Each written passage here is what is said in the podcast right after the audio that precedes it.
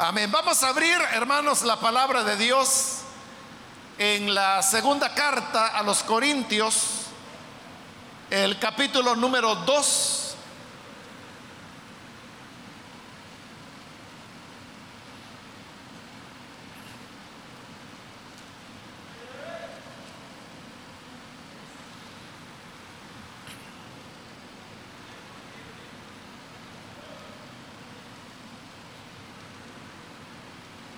El segundo capítulo de la segunda carta a los Corintios.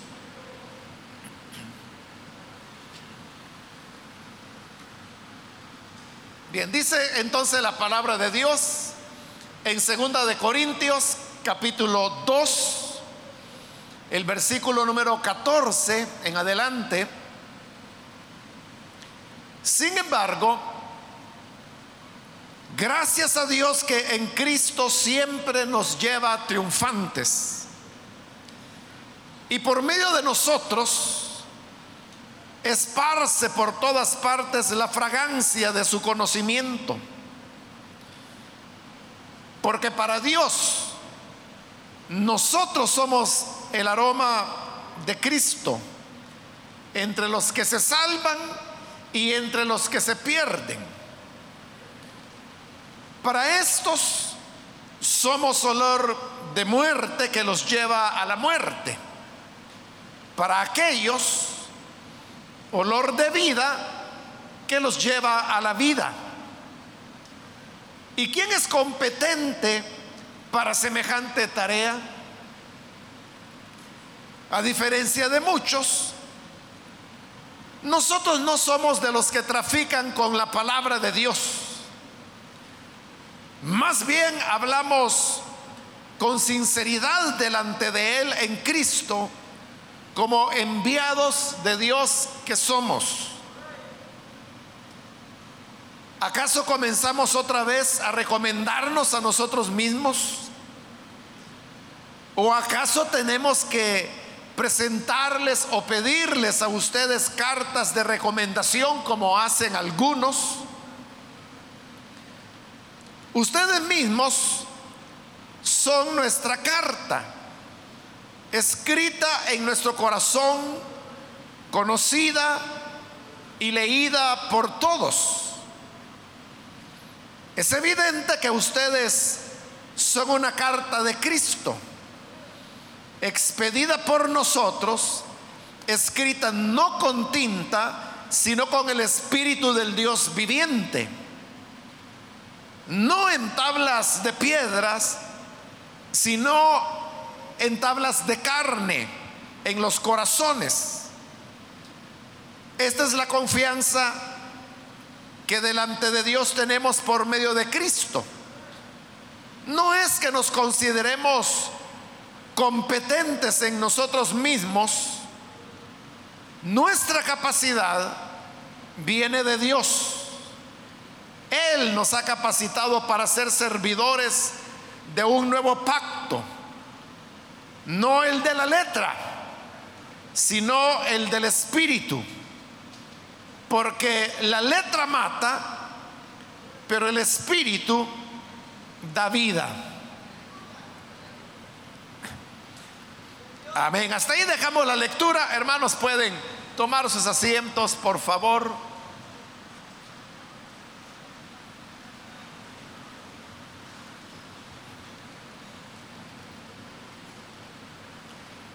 Hermanos, el día de hoy continuamos con el estudio de esta segunda carta a los Corintios. Como lo dije en la introducción que hicimos al iniciar esta carta, y de alguna manera lo he repetido brevemente en otras oportunidades, segunda de Corintios, tal como la conocemos hoy, en realidad contiene cuatro cartas que Pablo envió en diferentes momentos y por diferentes razones a la iglesia de Corinto. Esto hablando de segunda de Corintios, porque si hablamos de primera de Corintios, que la completamos hace unos meses, decíamos que en primera de Corintios también había dos cartas. De tal manera que en total se sabe y por lo menos hasta hoy se reconoce que hubo al menos seis cartas que Pablo envió a los corintios. Estas cartas fueron retomadas por los compiladores y por ejemplo unieron lo que era la primera carta que cronológicamente Pablo envió a los Corintios, que se la llama Corintios A, con la segunda carta que cronológicamente Pablo había enviado a los Corintios, que se llama Corintios B. Entonces, primera de Corintios, tal como la conocemos hoy, es la suma, es la fusión de Corintios A y Corintios B. Y en cambio, segunda de Corintios, que es la que estamos estudiando, como le dije, contiene cuatro cartas, que son Corintios C, Corintios D, Corintios E y Corintios F. La segunda carta a los Corintios comienza con Corintios E, es decir, la quinta carta que Pablo envió a los corintios. Es decir, la, introducción, el encabezamiento de la carta de Corintios E lo tenemos acá. Ahí está. Que hoy es el capítulo 1 de Segunda de Corintios. Y como le dije en la última oportunidad, y con eso terminábamos, la porción que fue tomada de Corintios E termina en el versículo 13 del capítulo 2. Esa es la razón por la cual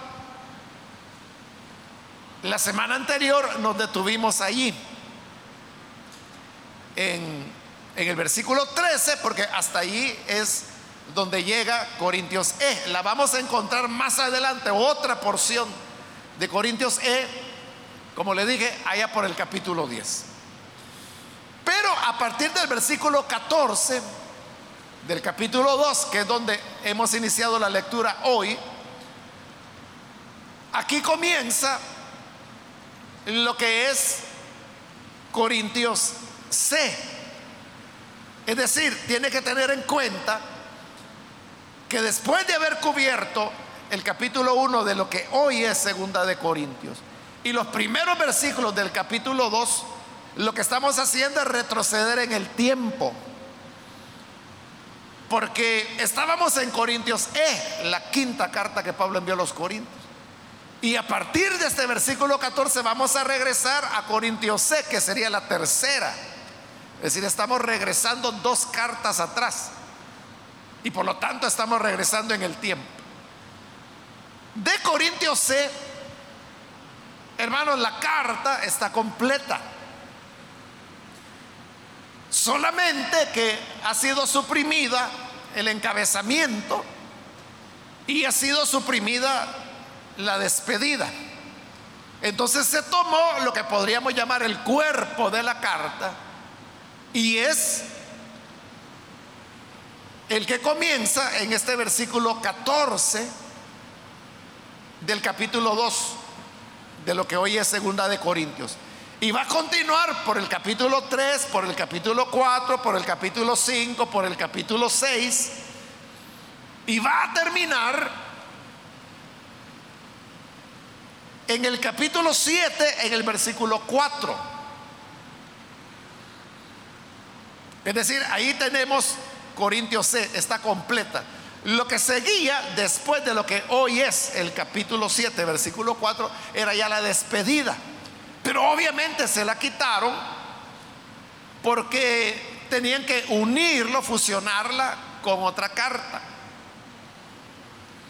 Y luego en el versículo 5 del capítulo 7, vuelve a iniciar Corintios E, que es la que estamos dejando en el capítulo 2, versículo 13. Y por eso es que en la última oportunidad hicimos, hermanos, la prueba de, leer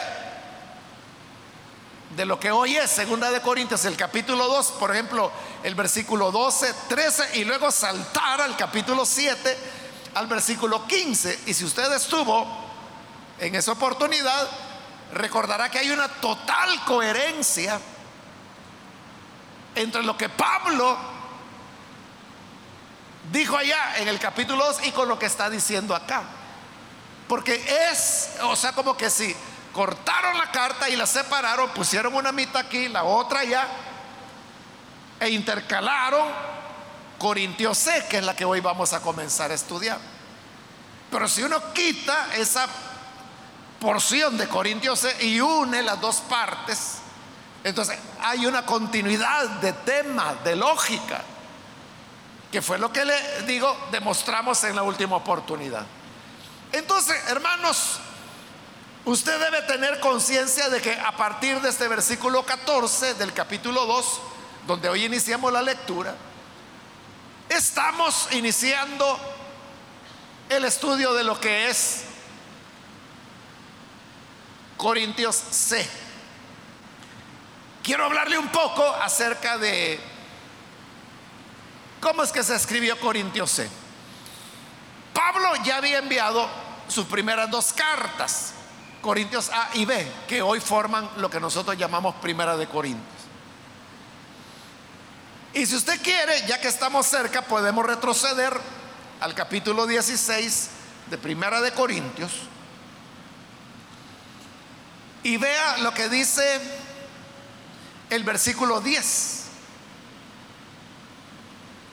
Si llega Timoteo, escribe Pablo, procuren que se sienta cómodo entre ustedes, porque él trabaja como yo en la obra del Señor.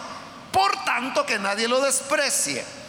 Ayúdenlo a seguir su viaje en paz para que pueda volver a reunirse conmigo, pues estoy esperándolo juntamente con los hermanos.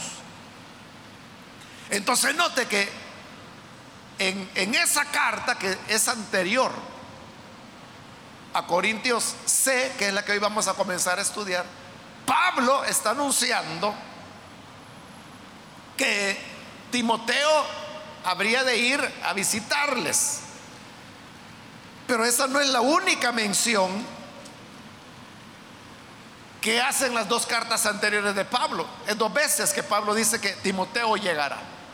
Entonces lo que ocurrió fue eso, que Timoteo fue a Corinto y como lo acabamos de leer, ahí en el capítulo 16 de lo que hoy es Primera de Corintios, Pablo dice, eh, trátenlo bien, honrenlo, denle lo necesario para que él pueda regresar a nosotros porque lo estamos esperando. Y efectivamente eso es lo que Timoteo hizo, volvió desde Corinto a Éfeso, que era donde estaba Pablo y los otros hermanos, y le traía noticias de cómo estaba la iglesia de Corinto.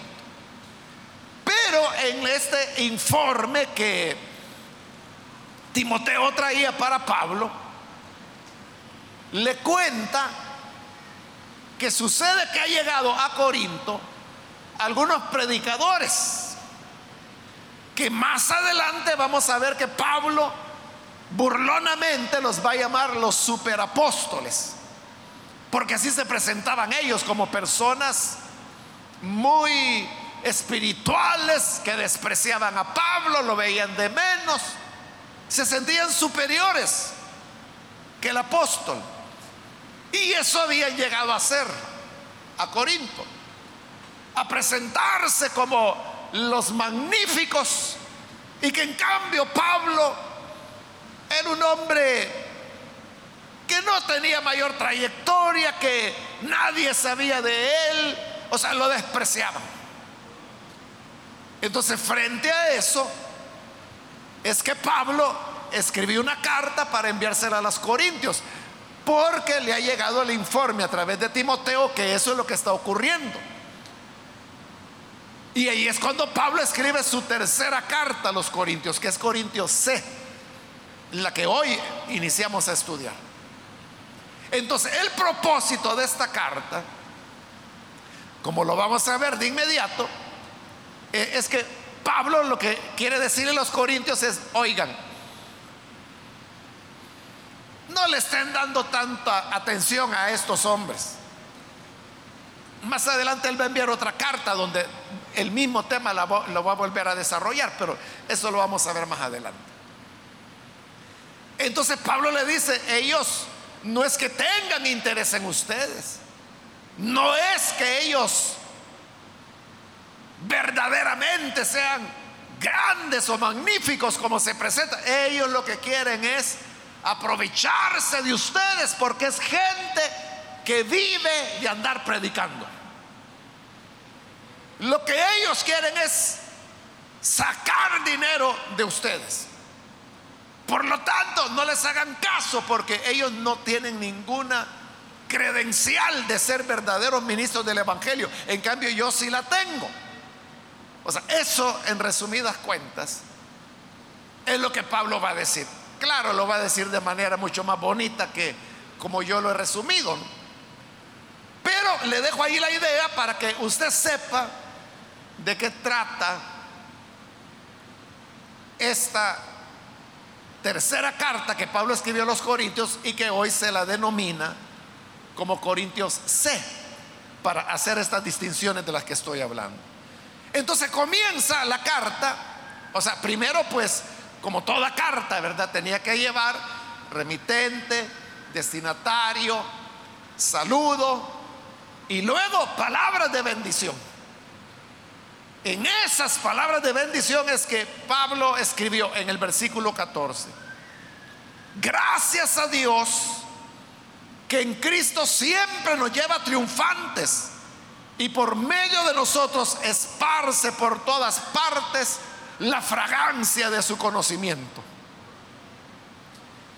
Estas palabras que a nosotros nos pueden parecer extrañas, porque después hemos leído que, Pablo dice que él era olor de muerte y olor de vida. Entonces, ¿cómo es eso de que es fragancia de Cristo, aroma de Cristo, fragancia de Dios? Olor a muerte, olor a vida. ¿Qué quiere decir con todo esto Pablo?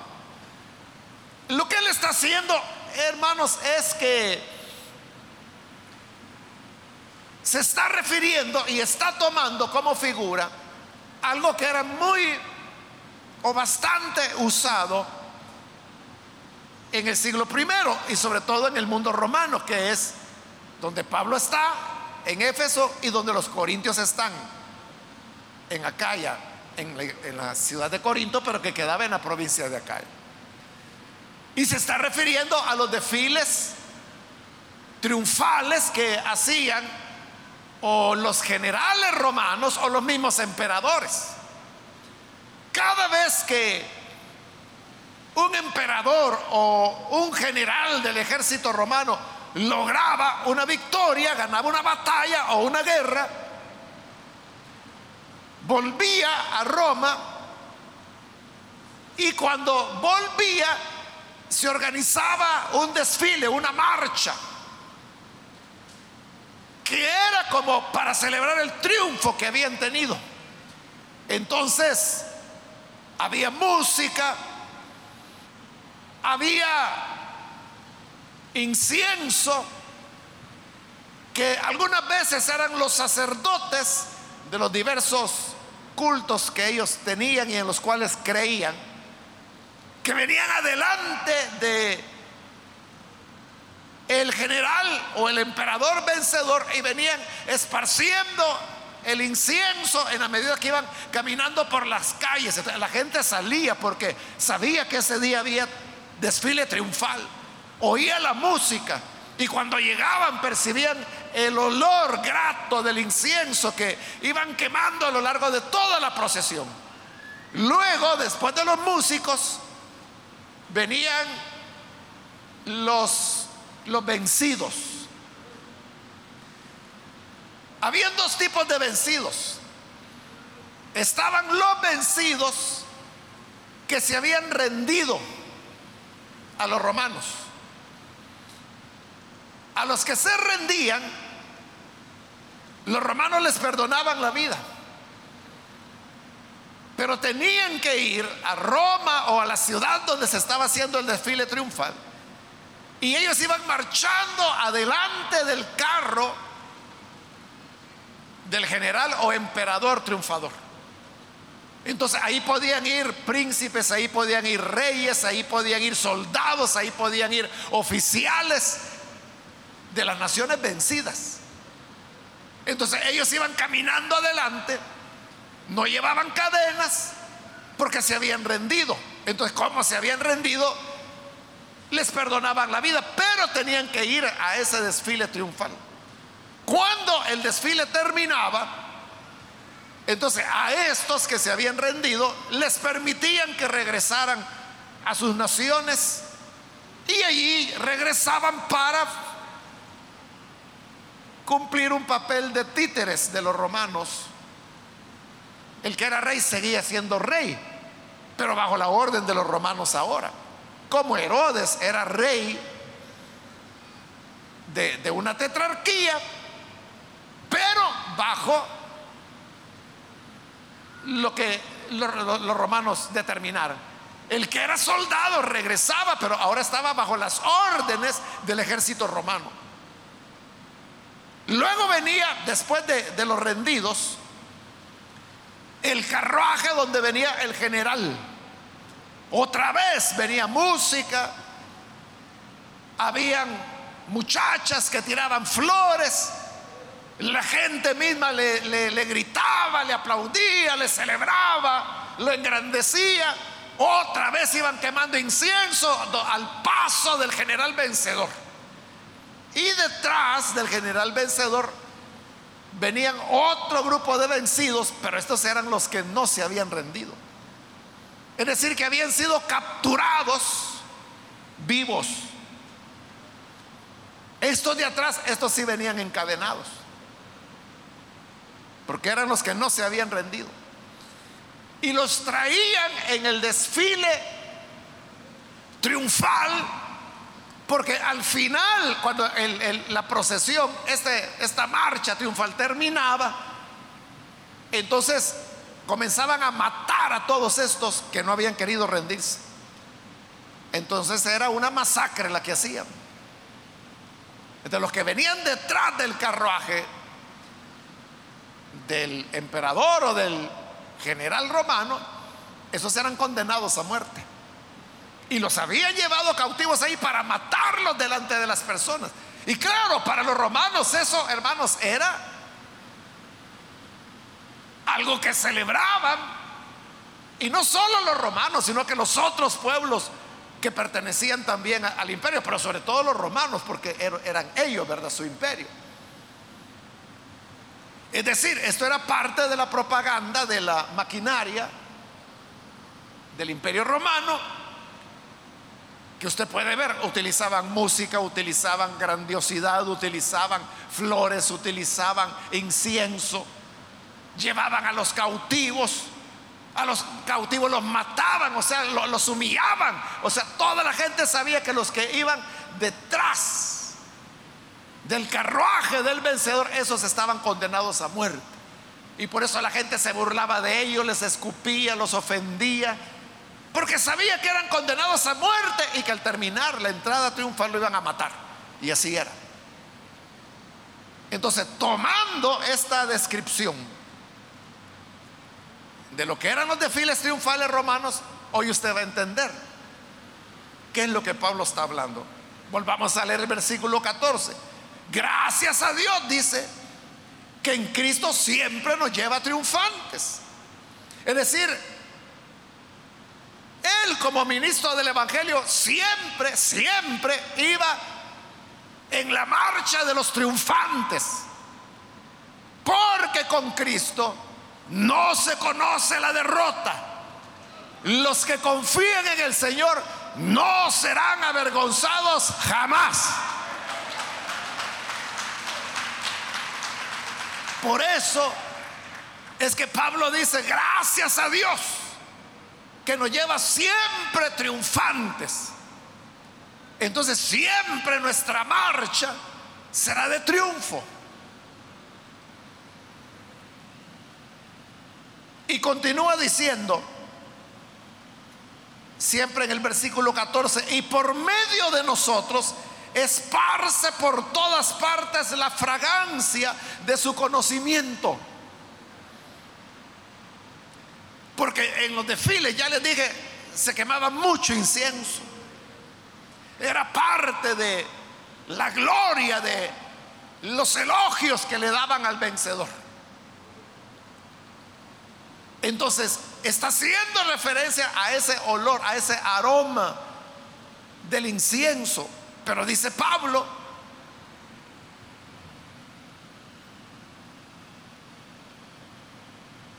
es por medio de nosotros. Está hablando de los ministros del Evangelio. Que Dios esparce por todas partes la fragancia de su conocimiento. Cuando Pablo está hablando ahí de la fragancia de su conocimiento, es el anuncio del Evangelio.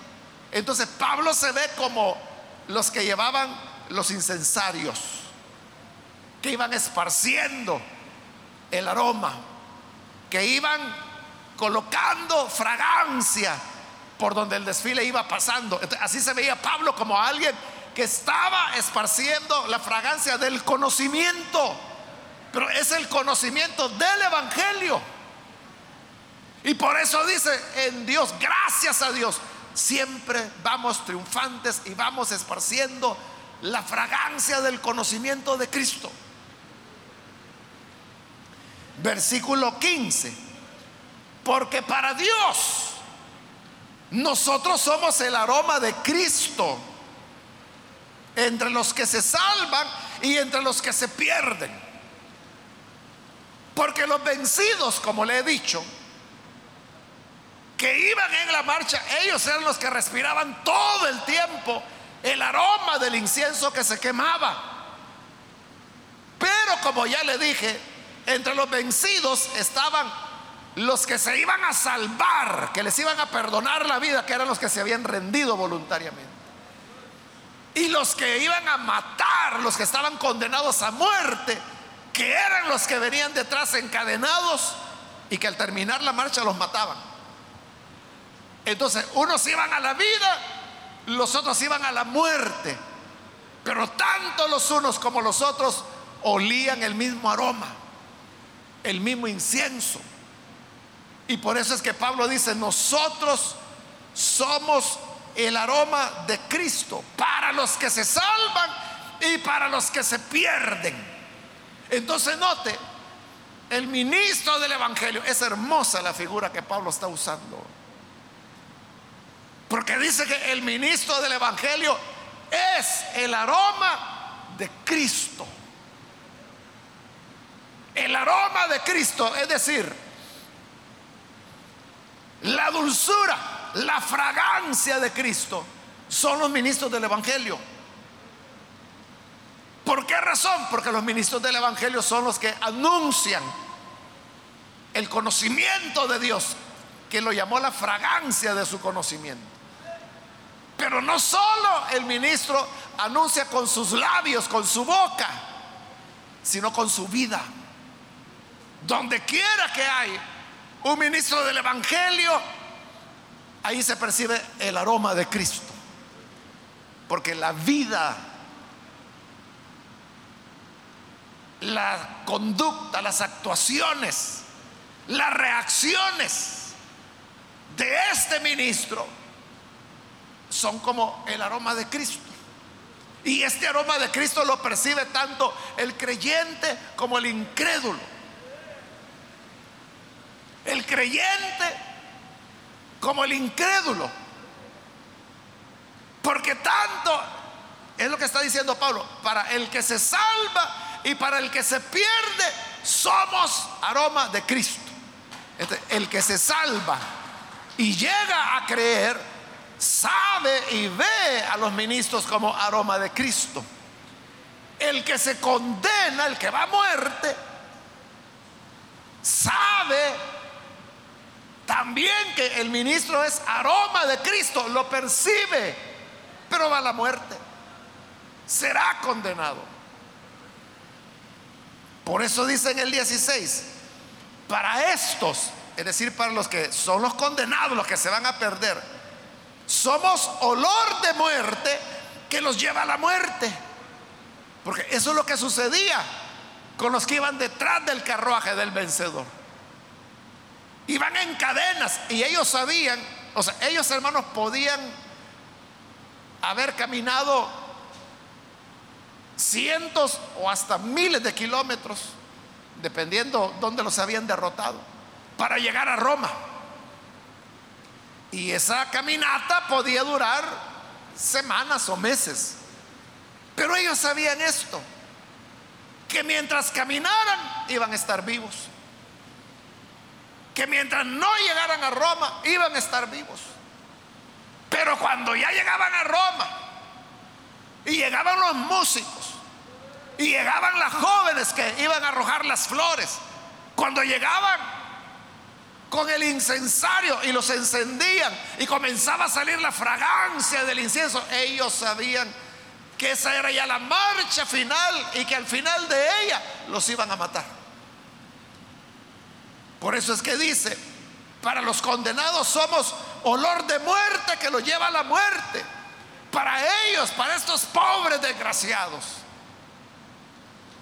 que eran los cautivos, los que iban detrás del carruaje del vencedor, el percibir el olor grato del incienso no les era agradable, porque para ellos significaba, llegó la hora de la muerte. Por eso es que Pablo dice, para los que se pierden, somos olor de muerte que los lleva a la muerte. Pero para aquellos, es decir, para los que son perdonados, para los que tendrán la vida, somos olor de vida que los lleva a la vida. Entonces note, el incienso era el mismo. El mismo incienso que olían los de adelante, olían los de atrás. Pero para cada uno significaba cosas diferentes. Para el de adelante era olor de vida porque sabía que los iban a liberar. Pero el que venía atrás era olor de muerte porque sabían que cada paso que daban era un paso a su muerte. Eso es el Evangelio. El mismo Evangelio que produce la salvación, que convierte a las personas que perdona al pecador, es el mismo evangelio que al que se vuelve incrédulo y rechaza las buenas nuevas de salvación, se convierte en su sentencia. Entonces, la tarea que el ministro hace es bien delicada. O sea, en primer lugar, porque Él es el aroma de Cristo. Y en segundo lugar, su palabra, su mensaje, hace la diferencia entre la vida y la muerte. A uno le significa vida, a otro le significa muerte. A eso se refirió el Señor cuando allá en el Evangelio de Mateo, Él dijo, al que le perdonen los pecados le serán perdonados. Y al que le retengan sus pecados le serán retenidos. Lo que estaba queriendo decir el Señor con eso es, a través del testimonio que ustedes dan, no solo con los labios, sino que con la vida. Aquellos que son escogidos para vida van a vivir por ese testimonio. Pero los que no son escogidos para vida por ese testimonio serán condenados. Es decir, a quienes le compartimos la buena nueva del Evangelio, por ese Evangelio sus pecados serán perdonados. Pero al que no le compartimos el mensaje del Evangelio, por no tener el Evangelio, por no haberlo escuchado, sus pecados le serán retenidos. Entonces, no es una tarea fácil. Y por eso, al final del versículo 16, Pablo se pregunta, ¿quién es competente para semejante tarea? ¿Quién, qué ser humano tiene la capacidad. ¿Quién es competente para dar vida o para dar muerte? O sea, no lo puede hacer cualquiera.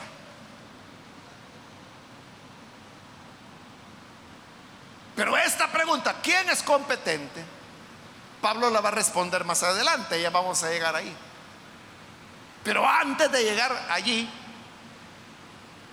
Pablo comienza a referirse a esos superapóstoles que han llegado a Corinto y que están hablando en mal de él. Entonces dice en el versículo 17, a diferencia de muchos, está hablando de los superapóstoles, como diciendo, a diferencia de muchos que ahí están, bien cerquita de ustedes, que ustedes les ponen atención, que ustedes les andan creyendo, no somos como ellos, dice que trafican con la palabra de Dios. Traficar, usted sabe que es, es negociar. La reina Valera utiliza la palabra medrar, que nosotros aquí pues en, en nuestra cultura no la usamos, ni sabemos, ¿verdad?, qué significa medrar. Pero medrar en español lo que significa es eh, tener ganancia. Cuando usted compra algo en 20 y lo vende en 30, entonces usted medra 10, que es su ganancia. Entonces, Pablo está diciendo, ellos lo que hacen es que negocian con la palabra de Dios. Nosotros no somos como ellos. A diferencia de muchos, nosotros no somos de los que trafican con la palabra de Dios. Entonces hay personas, muchos, dice Pablo, que son, que como entonces también hoy su único interés es traficar con la palabra de Dios, es decir, hacer negocio. Lo que quieren es vivir, vivir bien. Lo que quieren es asegurar su ingreso. Lo que quieren es comprarse esto, comprarse lo otro.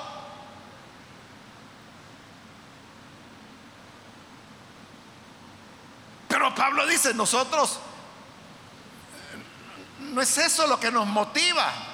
Más bien, dice el versículo 17, hablamos con sinceridad delante de Él en Cristo, como enviados de Dios que somos. Entonces dice Pablo, nosotros no estamos haciendo esto por dinero, lo estamos haciendo porque Dios nos envió. Y como Él nos envió, lo hacemos con sinceridad delante de Cristo. O sea, porque cualquiera puede decir, no, mire, si yo lo hago sinceramente, pero puede ser solo discurso. Pero Él está diciendo de una sinceridad que es delante de Cristo. O sea, delante de Él, uno puede fingir, pero no lo va a engañar. Delante de Cristo, uno puede decir, no, no yo lo hago sin ningún interés. Yo más bien doy en lugar de pedir. Pero ese es puro discurso. Por eso Él dice, con toda sinceridad, delante de Cristo, y porque a esto nos envió Dios, por eso es que predicamos, por eso lo hacemos. Si tenemos ganancia, gracias a Dios, como Pablo lo dice en su carta a los filipenses, estoy enseñado por todo. He aprendido a tener abundancia y he aprendido a tener escasez. He aprendido a estar saciado y he aprendido a tener hambre. Entonces, esa era la vida de Pablo. Había momentos en que no había para comer. Momentos cuando no tenía para vivir. Y otros momentos cuando, como la iglesia de Filipos, que en esa carta, por eso es que Pablo escribió la carta a los Filipos, porque les está agradeciendo. Y les dice, recibí lo que me enviaron. Estoy lleno, estoy satisfecho. Es decir, le había llegado la bendición, como decimos. Después que en la misma carta Pablo dice, ya hacía ratos que no me enviaban nada. Pero sé, dice Pablo, que no fue por mala voluntad, sino que porque no habían tenido la manera de hacérmelo llegar. Pero hoy enviaron a Epafrodito y él sí logró llegar y a través de él recibí lo que ustedes enviaron. Ofrenda delante de Dios, olor grato delante de Dios. Por lo tanto, le dice, mi Señor suplirá a todo lo que les falta. Pero ¿por qué les está diciendo que el Señor va a suplir a todo lo que les falta? Porque ellos han suplido lo que a Él le faltaba. Es la, ley, ¿verdad? De la siembra y la cosecha. Los filipenses habían dado, habían suplido lo que le faltaba a Pablo. Entonces, hoy Pablo les dice, hoy el Señor le va a suplir a ustedes los que le falta. Porque lo que me dieron fue una siembra y ustedes van a cosechar ese fruto. Así vivía Pablo. A veces le faltaba todo, otras veces lo tenía todo. Había ocasiones cuando Pablo podía sostener el equipo que andaba con él en la misión y había otras veces cuando Pablo ni él se podía sostener. Cuando no podía ni siquiera comprar otra capa para protegerse del frío del invierno. Entonces Pablo dice, no somos como esos otros, que todo lo hacen por dinero, que eso es lo que les interesa. Luego, en lo que hoy es el capítulo 3, versículo 1, siempre hablando de esos superapóstoles, pregunta, ¿acaso comenzamos otra vez a recomendarnos a nosotros mismos?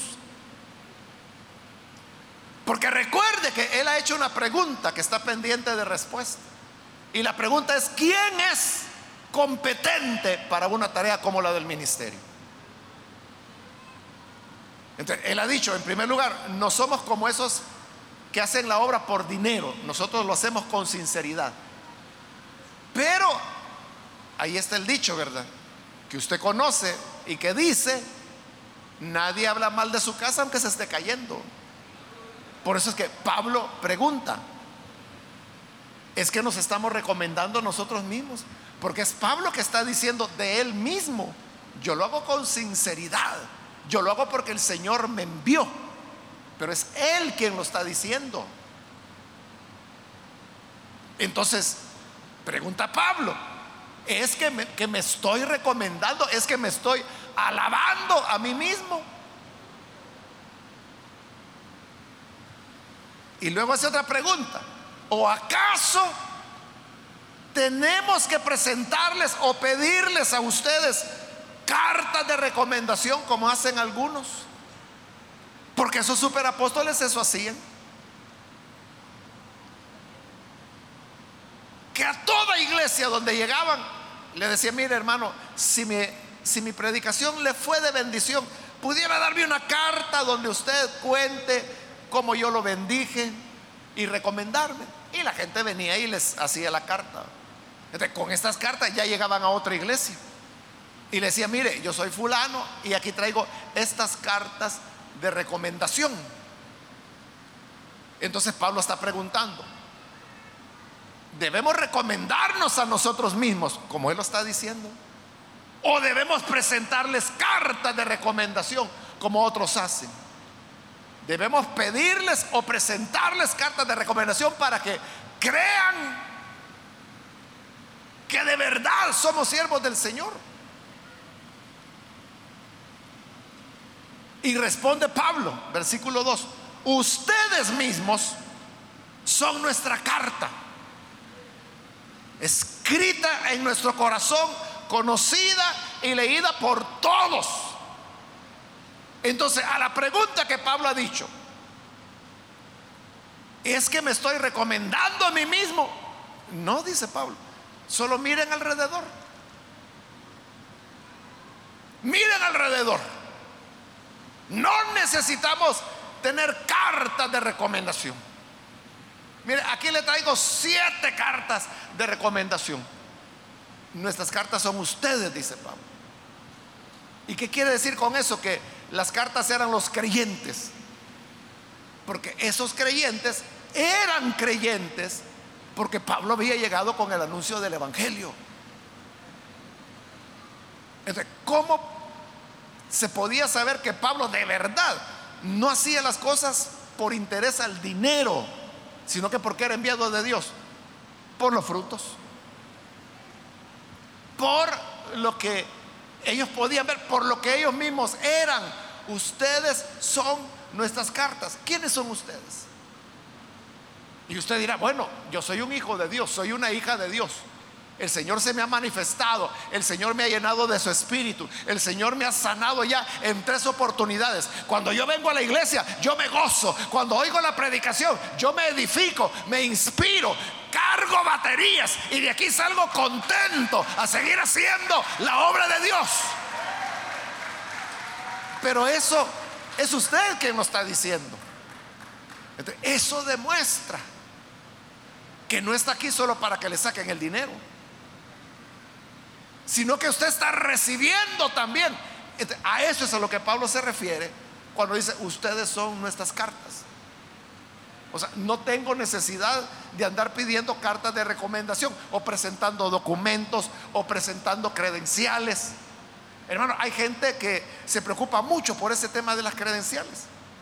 Porque sienten que si no anda un carnet, sienten que no son pastores, que no son ministros. Y algunas veces dice, es que mire, si alguna vez me preguntan, ¿y yo cómo voy a demostrar que, que soy pastor? Por el aroma de Cristo. Si lo tienes, la gente lo percibirá. Si no lo tienes, ah, por eso es que andas tan preocupado por la credencial. Pero Pablo dice, no tenemos necesidad de eso.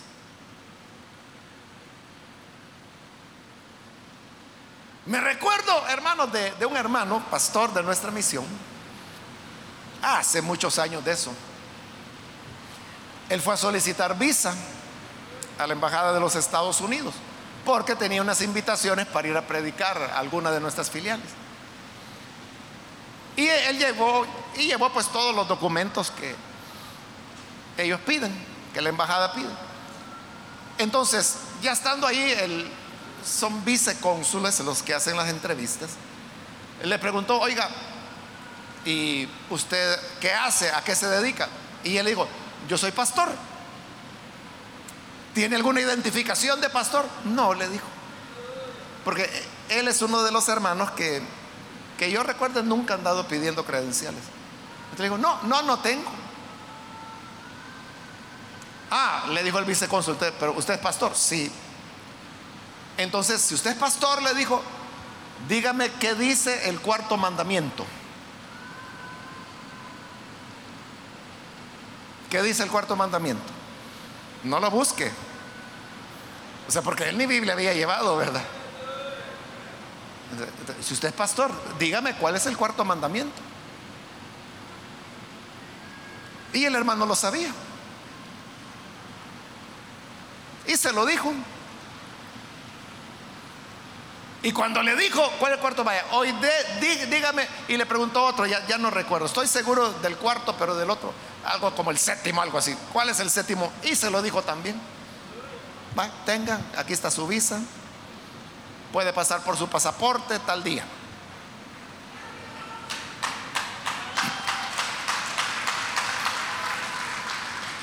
Ahora, la pregunta es, ¿y a usted se lo hubieran dado? O sea, hubiera podido responder esas preguntas.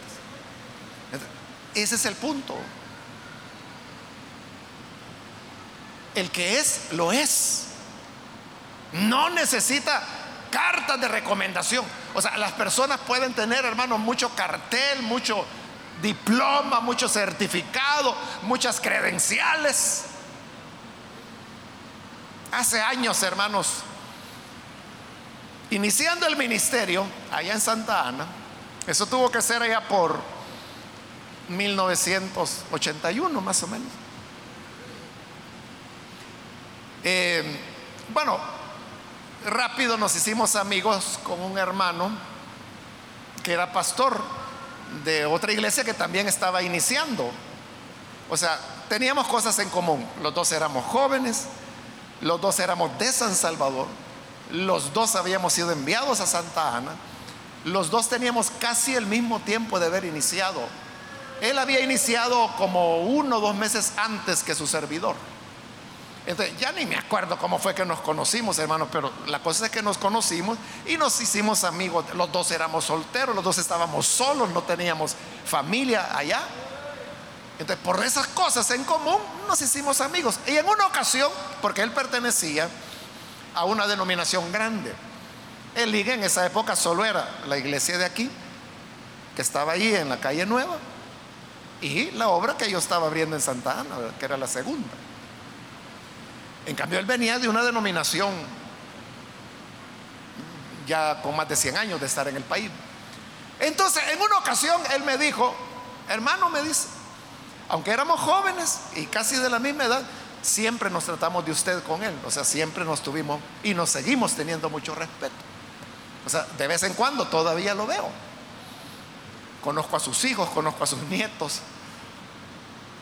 Bueno, entonces, un domingo, no, era un domingo, pero un día me dijo, hermano, el domingo me dijo, vamos a tener a un invitado especial que va a venir a predicar, me dijo, aquí a mi iglesia. Y me dijo, y es un doctor en teología, me dijo.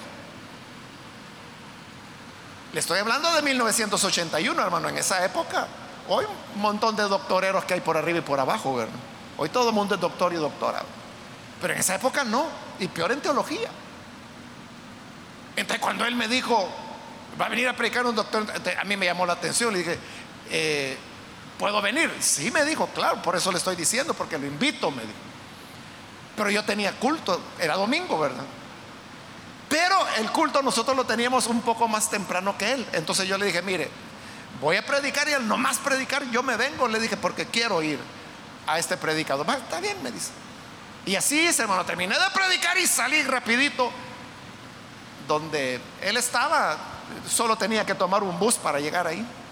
Y cuando llegué ya había iniciado a predicar un hombre que yo lo vi relativamente joven. Y yo, como ya había, ya estaba predicando, el culto había iniciado, yo me quedé atrás me senté ahí en una banquita y comencé a escuchar. Hermano, pero era un desastre de predicación. O sea, simple, nada que sobresaliera. Entonces, cuando yo oí un mensaje tan soso, entonces yo lo que pensé fue, Pobrecito el hermano, dije yo, refiriéndome a mi amigo el pastor, quizás no vino el doctor. Entonces tuvo que poner este a predicar. Bueno, total que yo me quedé allí, terminó de predicar.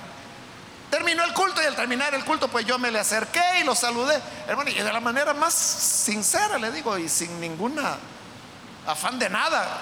Yo, yo le dije, hermano, le dije, Dios le bendiga, le dije, qué lástima, le dije que no pudo venir el doctor. Y él se asustó. ¿Cómo no? Me dice si vino. ¿Y quién es? Le dije yo. El que predicó. Pero ya había metido yo la que no era. O sea, él entendió de que, o sea, el cartel lo tenía. Pero como le digo, cualquiera de nosotros, hermanos, que en esa época estábamos iniciando a predicar, podíamos hacerlo mejor que él. Era un desastre de predicación, en verdad. O sea, muy malo, muy malo. O sea, yo no dudo de que se había graduado y, en esa época, como le digo, ser doctor en teología quizás era uno de tres o cuatro doctores en teología que en esa época podían haber en El Salvador. No más si es que llegaban a cuatro, quizás ni eso había. Sacar un doctorado en teología en esa época, hermano, en primer lugar implicaba estudiar fuera del país, ¿verdad? Y solo ahí la mayoría ya no podía.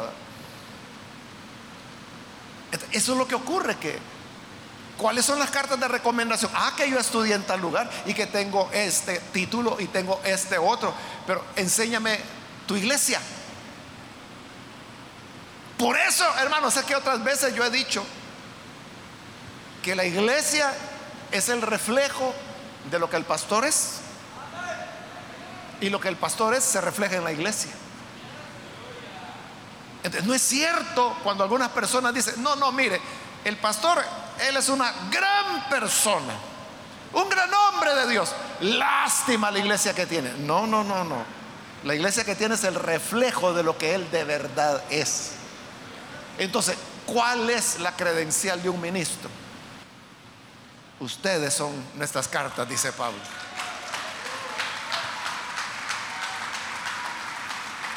Entonces, si alguien quiere saber qué es lo que podemos hacer o cuál es nuestra competencia, vengan y vean. Venga y vea. Y continúa diciendo, versículo 2, ustedes mismos son nuestra carta escrita en nuestro corazón, conocida y leída por todos, porque todos, hasta el más incrédulo, se da cuenta que usted es diferente. Y podrá ser una persona que no cree en Dios, no cree en la Biblia. Piensa que los evangélicos son ignorantes, piensa que el pastor tiene engañados a todos que le saca el dinero, que es lo que los incrédulos dicen. Pero siendo todo eso, reconocen que usted es un hombre diferente, que usted es una mujer diferente, que usted no actúa como la demás persona actúa. Lo saben. Por eso es que Pablo dice, cartas abiertas, conocidas y leídas por todos. Todo el mundo los conoce.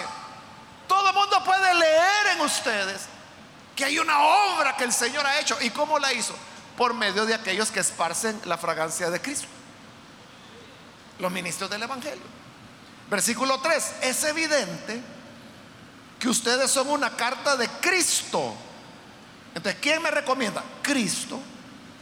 Carta expedida por nosotros, escrita no con tinta sino con el Espíritu del Dios viviente.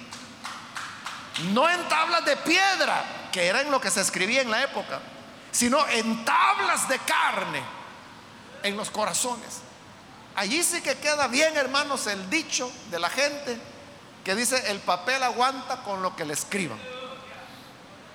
En un papel uno puede poner que he predicado en mil iglesias, he predicado en cien países, tengo título de no sé qué, licenciatura en no sé cuánto, maestría en esto, doctorado por aquí. O sea, yo puedo poner en el papel lo que sea. Pero lo que vale son las cartas que no son escritas con tinta, sino con el Espíritu de Dios. Y que no están escritas en piedra, que hoy, hoy sería papel, ¿verdad? No están escritas en papel, sino en el corazón, en tablas de carne en el corazón, dice Pablo. Eso es lo que de verdad importa, porque el papel aguanta con lo que le ponga. Pero lo que Cristo ha hecho en usted a través de un ministro, eso solo el Espíritu lo puede hacer. Y solo lo puede hacer por la transformación del corazón. Voy rápido, versículo 4. Esta es la confianza que delante de Dios tenemos por medio de Cristo. O sea, esa es nuestra confianza. O sea, nuestra confianza no es, es que ya tengo 10 cartas de recomendación. Es, eso no. La confianza es de que esparcimos Él, la fragancia de Cristo, del Evangelio. Y el producto es ese. O sea, donde quiera que un ministro de estos sea tomado, digamos que, que lo agarraran, hermano, y lo, por el aire y lo llevaran, hermanos, a donde sea, del otro lado del mundo, y ahí lo sueltan, allí va a comenzar a irradiar la luz de Dios y otros se van a convertir y otra vez habrá otra congregación, otra iglesia, creyentes que son cartas que lo recomiendan y esa confianza que donde quiera que uno va, el Señor hace su obra, es la confianza que tenemos delante de Dios por medio de Cristo. Versículo 5. No es que nos consideremos competentes en nosotros mismos. O sea, porque eso puede parecer, ¿verdad? Que Pablo está como muy, muy subido los humos en su cabeza. Y que está diciendo lo que yo puedo hacer, los otros no pueden hacer. Hoy va a responder la pregunta que, que hizo al final del versículo 16 del capítulo anterior. ¿Quién es competente para hacer esta obra de Dios? Entonces, hoy, dice en el 5, no es que, que nos consideremos nosotros mismos competentes. Nuestra capacidad viene de Dios. No es que Pablo dijera, es que yo sí puedo predicar. Y yo sí predico bien, porque yo sí explico bien. Y yo sí hablo con claridad. Y yo sí me doy a entender. No, no, no. Quien nos da la competencia es Dios. Todo es por la gracia de Dios. Es Él, hermano, quien da la palabra, quien da la gracia, quien da el entendimiento. No solo para el que predica, para el que escucha. El Señor lo ilumina para que pueda recibir y comprender la palabra. Y luego finaliza en el versículo 6. Él nos ha capacitado para ser servidores de un nuevo pacto. Se está refiriendo al Evangelio. No el de la letra, es decir, no el pacto de la letra, que era la ley de Moisés, sino el del Espíritu. Porque usted sabe que nosotros no nos regimos por una ley escrita, nos regimos por el Espíritu Santo, que es el que nos guía y nos da la capacidad de hacer la voluntad de Dios. Porque dice, la letra mata, pero el Espíritu da vida. Porque eso es lo que la ley hace. Cuando dice la letra mata, se está refiriendo a la ley. Y eso es lo que la ley hace. En Romanos Pablo lo explica detalladamente. Y dice, por la ley viene el conocimiento del pecado. Y Pablo mismo se pone de ejemplo. Allá en Romanos 7. Él dice, por la ley yo supe que codiciar es pecado, pero seguí codiciando. Ahí está. Porque la ley no impide que pecamos, que pequemos. La ley solo nos dice, esto es pecado, para que cuando lo hagamos tengamos conciencia de pecado, pero nada más. Entonces el pecado conduce a la muerte. En cambio, el Evangelio dice, es el Espíritu que da vida, porque el Evangelio lo que dice, bueno, está bien, has pecado, pero por la fe que tienes, mi Espíritu te crea de nuevo, te hace una nueva criatura, te hace un nuevo hombre, una nueva mujer, y en este nuevo nacimiento tienes la vida. Entonces, es el espíritu que da vida. Entonces, la letra mata, porque la ley de Moisés mata, para eso fue hecha, ese fue su propósito, condenar. Pero el Evangelio fue dado para que tengamos vida. Y es de ese Evangelio, de ese Evangelio que Dios nos ha hecho ministros competentes, no por cualidades que nosotros tengamos no por elocuencia, no por conocimiento, no porque uno fue a estudiar a tal lugar o a tal otro. No es eso. Nuestra competencia, dice Pablo, proviene de Dios. Que Él quiso hacernos ministros competentes del pacto del Espíritu, que es el que da vida. Así que hermanos, todo viene de parte de Dios. Y por aquello bueno que Dios nos da, cuando somos bendecidos, toda la gloria tiene que ser para el Señor. Hermano, casi siempre, por no decir siempre, que predico siempre hay personas, hermanos, hermanas, que me dicen, hermano, ¿cuánto aprendí hoy? O justo lo que yo necesitaba oír del Señor. O me dice, el Señor me habló. O me dicen, ¿cuándo va a seguir con este tema? O me tienen preguntas acerca de lo que he dicho. Ayer prediqué, hermanos, y cuando llegué a la casa ya tenía preguntas de un hermano de algo que yo había mencionado durante la predicación. Y yo a estas personas que dicen eso siempre les respondo que toda la gloria sea para Dios, porque es Él quien lo hace. Sí, porque lo que están haciendo es que me están dando las gracias a mí, como que si yo fuera, ¿verdad? Pero digo, gracias a Dios, porque es Él quien lo hace. Y es lo que Pablo está diciendo acá. No es que seamos competentes en nosotros mismos, no es que tengamos las cualidades. Nuestra competencia viene de Dios. Entonces, siempre, hermanos, démosle al Señor la gloria que solo a Él le corresponde. Y a nadie más. Vamos a cerrar nuestros ojos y vamos a orar, pero antes de hacer la oración yo quiero invitar a las personas que todavía no han recibido al Señor Jesús como su Salvador y hoy es una buena oportunidad que usted tiene. Lo que hoy hemos presentado es el Evangelio de Cristo. El que Pablo dice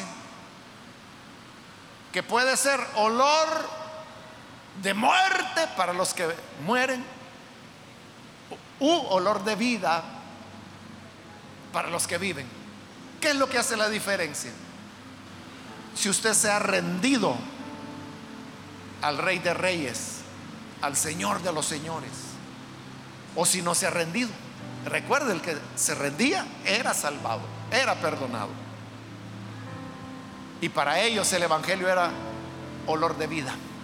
Lo que hoy hemos predicado llena de esperanza al que cree, llena de fortaleza al que cree. Pero para el que no cree, lo que hemos predicado es locura, es disparate, es chifladura, porque van a la muerte. Pero que esa no sea su situación. Si usted quiere hoy tener la vida del Señor, le invito para que ahí en el lugar donde se encuentra, pueda recibir al Señor Jesús como su Salvador. Si usted necesita creer en el Señor, por favor, donde está, póngase en pie para que podamos orar por usted. ¿Hay alguna persona, algún amigo o amiga que por primera vez necesita recibir al Señor? Póngase en pie. Crea en el Señor. Creyendo en Él, usted también será aroma de Cristo. Aroma de Cristo. Y no por nada que usted pueda tener, sino por la gracia que del cielo le visita y mora en usted. Hay alguien que necesita entregarse al Señor, póngase en pie. Con toda confianza lo que queremos es orar por usted. Orar que Dios le bendiga. Orar que el perdón que Él ofrece lo pueda recibir. Póngase en pie. Venga al Señor. Vamos a orar por usted. También quiero invitar si hay hermanos o hermanas que se han alejado del Señor y hoy necesita reconciliarse. Póngase en pie también. Reconcíliese con el Señor porque gracias a Dios Él nos lleva siempre en triunfo. Y Él quiere que estemos en triunfo. Aquí hay una persona que recibe al Señor, Dios la bendiga, bienvenida. Alguien más que necesita recibir al Señor puede ponerse en pie. O si se va a reconciliar también, póngase en pie y vamos a orar por usted. ¿Hay alguien más? ¿Otra persona? venga. Hoy es oportunidad de venir a Jesús. Hay alguien más que viene, ya sea que es primera vez o si se va a reconciliar, póngase en pie en este momento. Hágalo ahora mismo porque tengo que terminar ya. Pero si hay alguien, alguien más, puede ponerse en pie. A usted que nos ve por televisión, le invito para que se una con esta persona y reciba también a Jesús uniéndose con nosotros en esta oración. Señor, gracias por tu palabra y porque tú nos llevas siempre triunfantes. Y en esta marcha triunfal somos el aroma de Cristo. Mira estas personas, Señor, que aquí y a través de televisión, de radio o de internet están, Señor, creyendo a tu evangelio. Gracias porque haces de estos hombres, estas mujeres, cartas vivas, escritas no con tinta, sino con el Espíritu, no en papel, sino en el corazón, conocidas, leídas por todos. Ayúdanos, Padre, para que siempre sepamos dar la gloria a ti.